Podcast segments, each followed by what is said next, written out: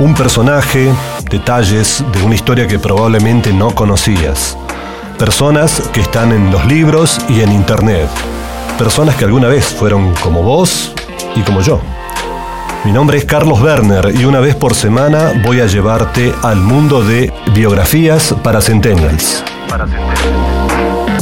Estás escuchando La Gaceta Podcast.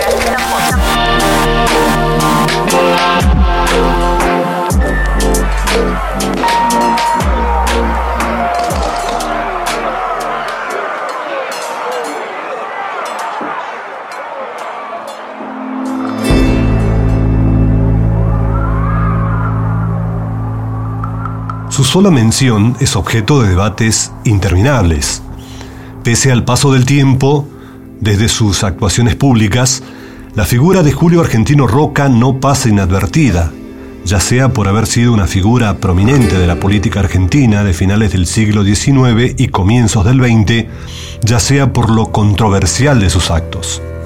Nadie puede sustraerse a tener una opinión de este tucumano, un acérrimo defensor de la libertad de prensa y de expresión, que fue dos veces presidente argentino, varias veces ministro o senador, un conquistador de territorios según rótulos de la época y uno de los artífices de la Argentina moderna. Un bravo soldado en sus tiempos de militar, un hábil negociador en política, un implacable ejecutor de planes desde su sangre fría y escasa compasión para con los derrotados, un eterno divisor de aguas en las corrientes de opinión. No se puede soslayar que durante 40 años fue el estadista excluyente de una nación en formación. Con luces y sombras, su proyecto caló hondo en la historia argentina.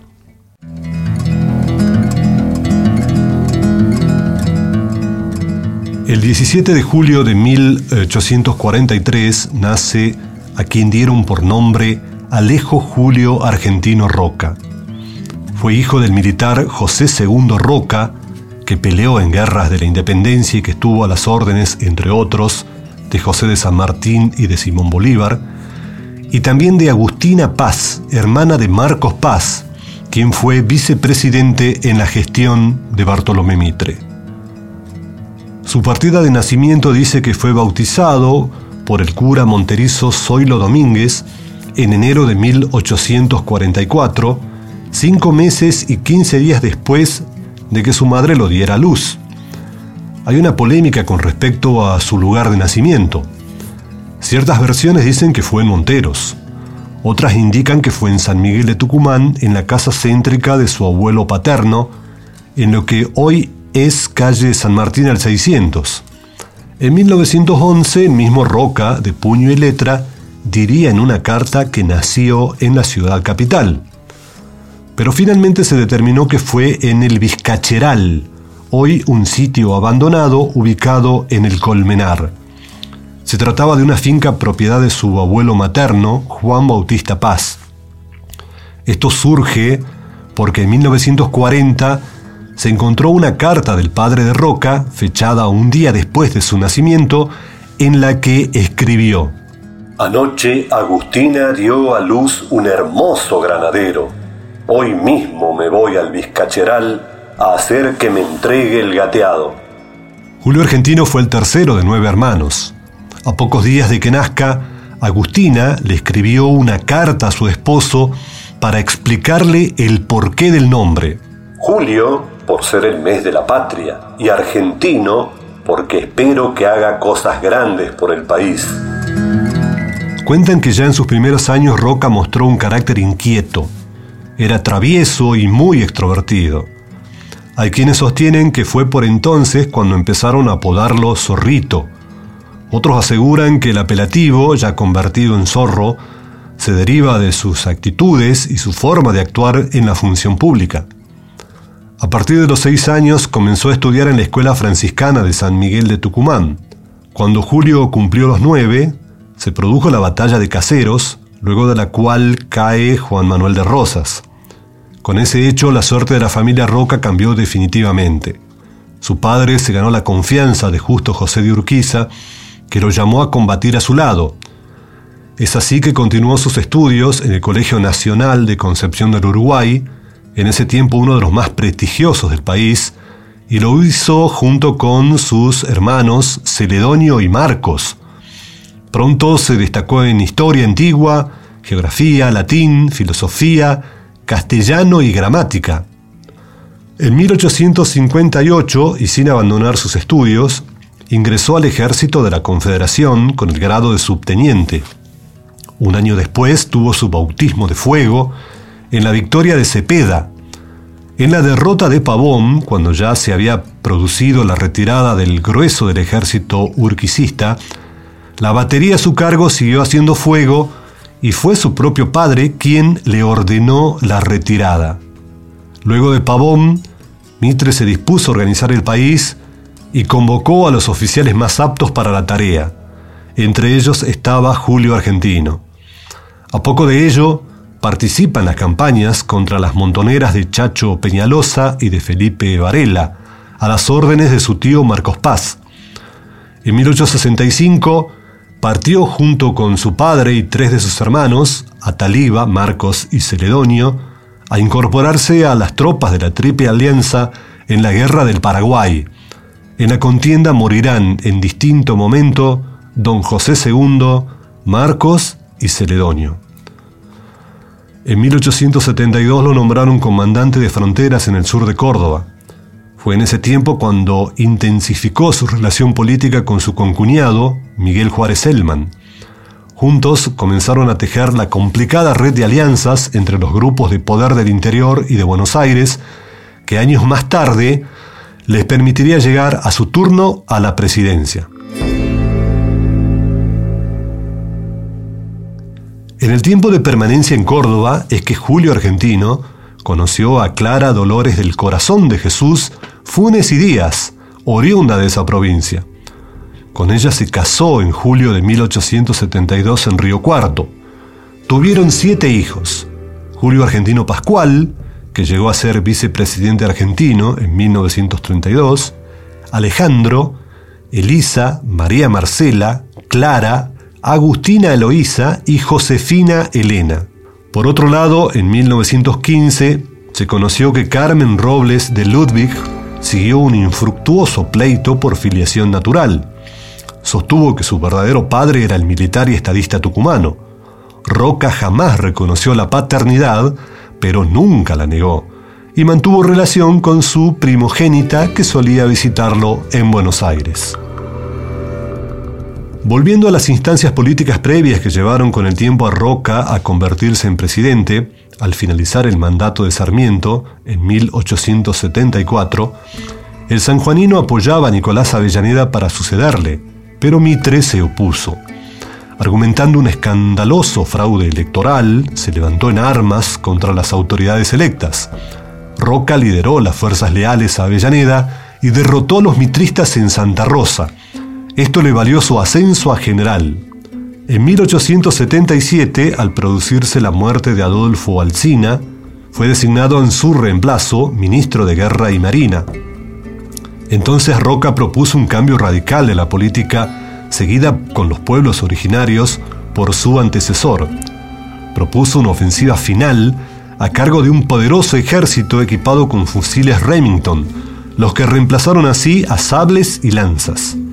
Avellaneda apoyó la idea.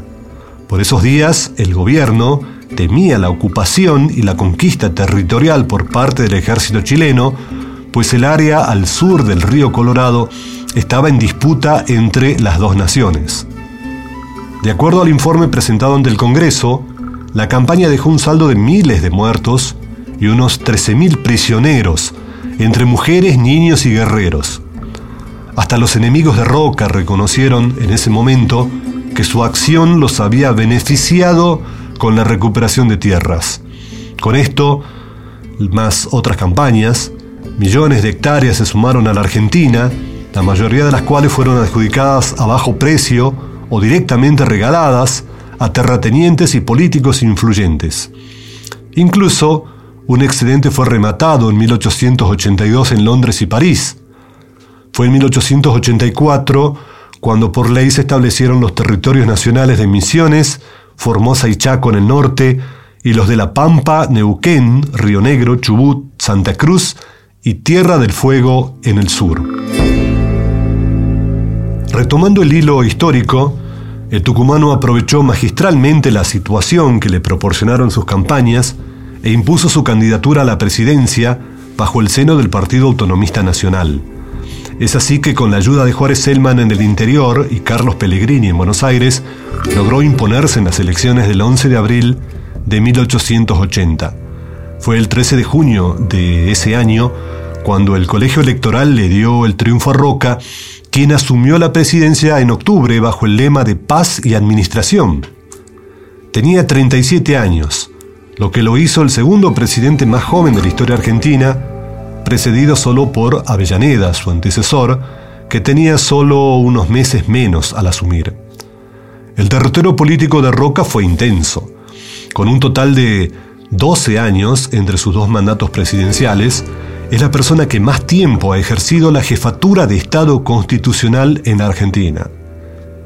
Las presidencias del tucumano, al comienzo y al final, tienen una fecha clave, el 12 de octubre. Ese día de 1880 asumió la primera, con Francisco Madero como vicepresidente, y la terminó en 1886. El dato se repite para la segunda, acompañado por Norberto Quirno Costa, que transcurrió entre 1898 y 1904. En otros periodos, además fue senador por Tucumán y por Capital Federal, ministro del Interior de Carlos Pellegrini, ministro de Guerra y Marina de Avellaneda y presidente provisional del Senado durante tres periodos. Están las teorías de que los gobiernos no saben administrar. Si así fuera, llegaríamos a la supresión de todo gobierno por inútil, y deberíamos poner bandera de remate a la aduana, al correo, al telégrafo, a los puertos, a las oficinas de rentas, al ejército y a todo lo que constituye el ejercicio y los deberes del poder. Los que dejaron las presidencias de Roca tienen caras contrapuestas. Por el lado negativo se le recrimina el trato brutal que dispensó a los pueblos originarios. Muchos hablan de aniquilamiento, incluso de genocidio. Del mismo modo se fustiga el carácter antidemocrático, fraudulento y oligárquico del modelo político y económico implementado. El tucumano lideró la corriente roquista, caracterizada por el personalismo y el control del poder político por parte de un pequeño grupo. Este fue oponiéndose a las reformas electorales, como el sufragio secreto y el voto obligatorio. El uso del fraude electoral fue moneda corriente, bajo un sistema de voto cantado, inexistencia de padrones oficiales, intimidaciones y violencia. Por contrapartida, bajo las presidencias de Roca, el representante más influyente de la llamada generación del 80, hubo muchos cambios importantes. La enumeración se hace extensa. Grandes proyectos de infraestructura, de ferrocarriles e instalaciones portuarias, expansión de los sectores agrícola y pastoril, aumento de la inversión extranjera, a la par de la inmigración a gran escala desde Europa y desde Asia. Con la creación del registro civil, por primera vez, se llevó un control estatal de nacimientos, casamientos y defunciones. Esto le permitió al Estado manejar sus propios padrones electorales y dejar de depender de la Iglesia para la realización de los comicios. El grupo dirigente de los 80 adhirió al liberalismo económico, pero con conservadurismo político. La Argentina se integró al mercado mundial como compradora de manufacturas y proveedora de materias primas, pero como los inversores locales no aparecían, todas las tareas de infraestructura debían ser encaradas por el Estado. Esto llevó a Roca a decir en un discurso ante el Congreso. Mi opinión es que el comercio sabe mejor que el gobierno lo que a él le conviene. La verdadera política consiste, pues, en dejarle la más amplia libertad el Estado debe limitarse a establecer las vías de comunicación y a levantar bien alto el crédito público en el exterior.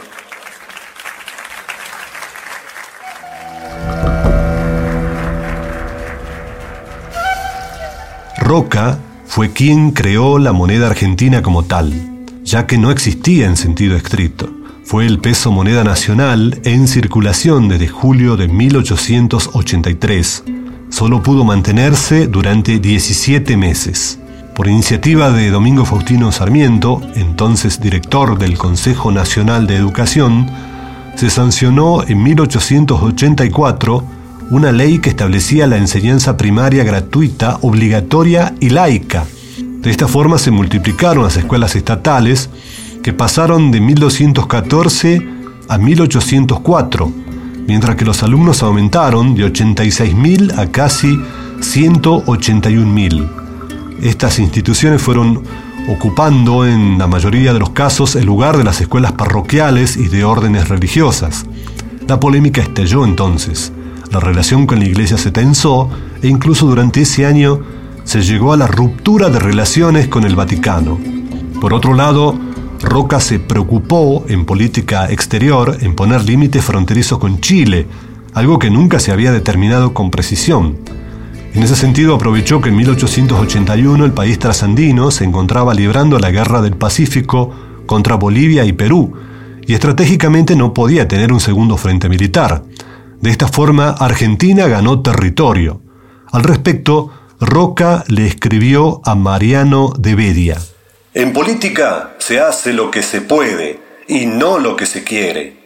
Esto es muy claro, pero muchos se empeñan en no comprenderla.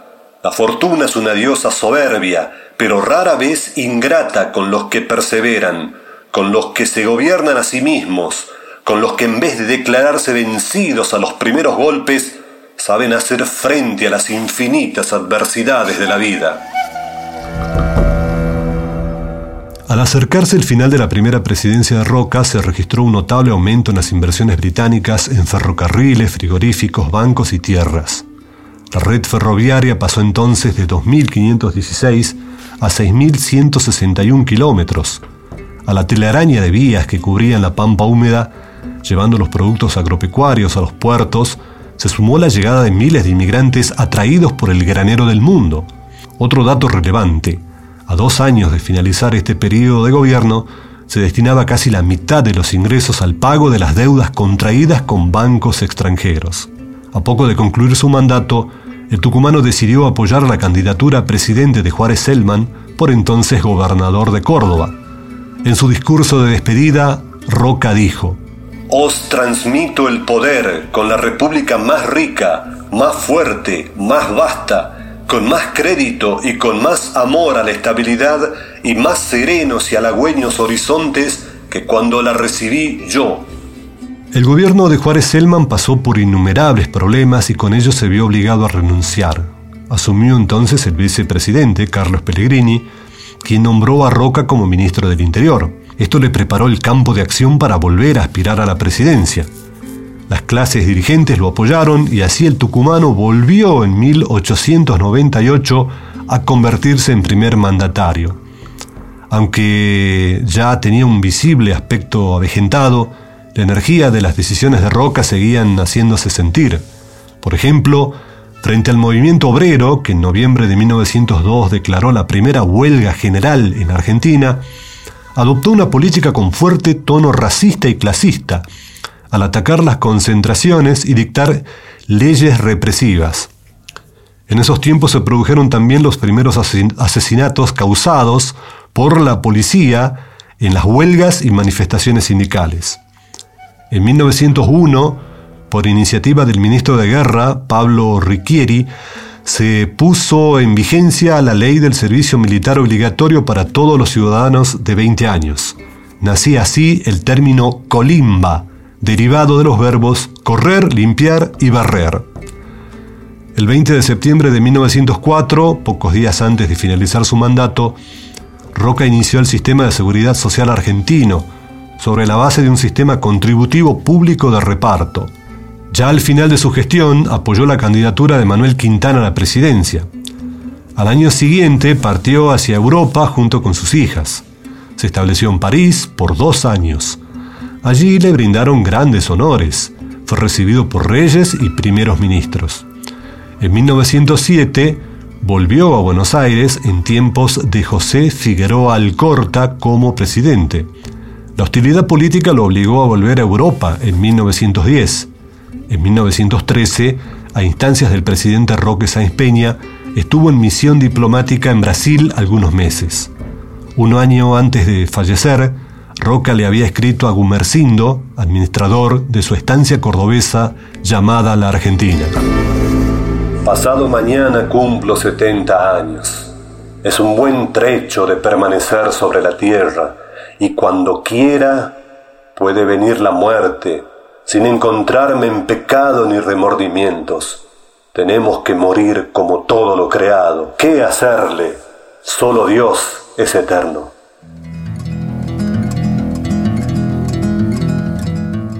El final de la vida le llegó al tucumano prácticamente sin anuncios. Corría octubre de 1914 y había vuelto desde el campo a Buenos Aires. Sobre sus últimas horas hay registros de que su médico, Luis Güemes, lo atendió ante un ataque de tos por un ligero resfriado. El lunes 19 a las 9.30, una embolia puso súbito final a su vida. Estaban junto con él sus hijas solteras, Elisa y Clara, y uno de sus yernos, Luis Castells Uriburu. Las exequias de Roca fueron multitudinarias y sentidas. Comenzaron el 20 de octubre, recibiendo honores de presidente en ejercicio. La nación decretó duelo por dos días y la bandera estuvo a media asta más de una semana para despedirlo. Sus restos fueron depositados en el cementerio de la Recoleta. Siendo el prócer más denostado de Argentina, Roca generó un sinfín de libros, textos y biografías que hablan a su favor y en contra. En los últimos años, su figura se desliza mayoritariamente entre el repudio y el ninguneo. Ni siquiera hay actos escolares que lo recuerden, ni feriados. Están los que sostienen que detrás de la leyenda negra del tucumano está la demonización de una Argentina liberal, moderna y próspera, que se lo juzga sin contemplar los parámetros de la época en la que vivió Incluso, desde finales del siglo XX y en lo que va del XXI, se viene proponiendo eliminar, de hecho se lo está haciendo, el nombre de Roca de los lugares y ámbitos con los que ha sido homenajeado. Esto fue cambiando el panorama de lo ocurrido en gran parte del siglo pasado, cuando su figura fue reconocida como la de uno de los estadistas que forjó las bases del país. Lo homenajearon dándole su nombre a numerosas ciudades, pueblos, departamentos, lagos, calles, avenidas, plazas, monumentos, parques y escuelas. Incluso su efigie, grabada a buril por el italiano Trento Cionini, se encuentra en el anverso del billete de 100 pesos que todavía está en curso. Un dato revelador más.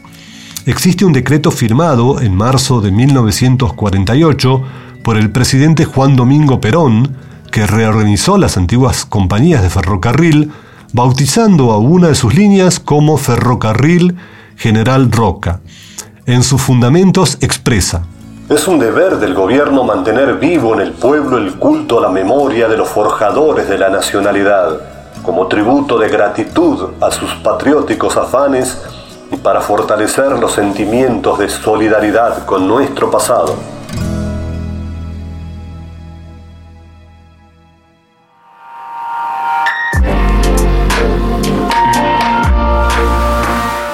Pasó así un nuevo capítulo de Biografías para Centennials, un podcast de la Gaceta que te cuenta vida y obra de tucumanos que se proyectaron al mundo.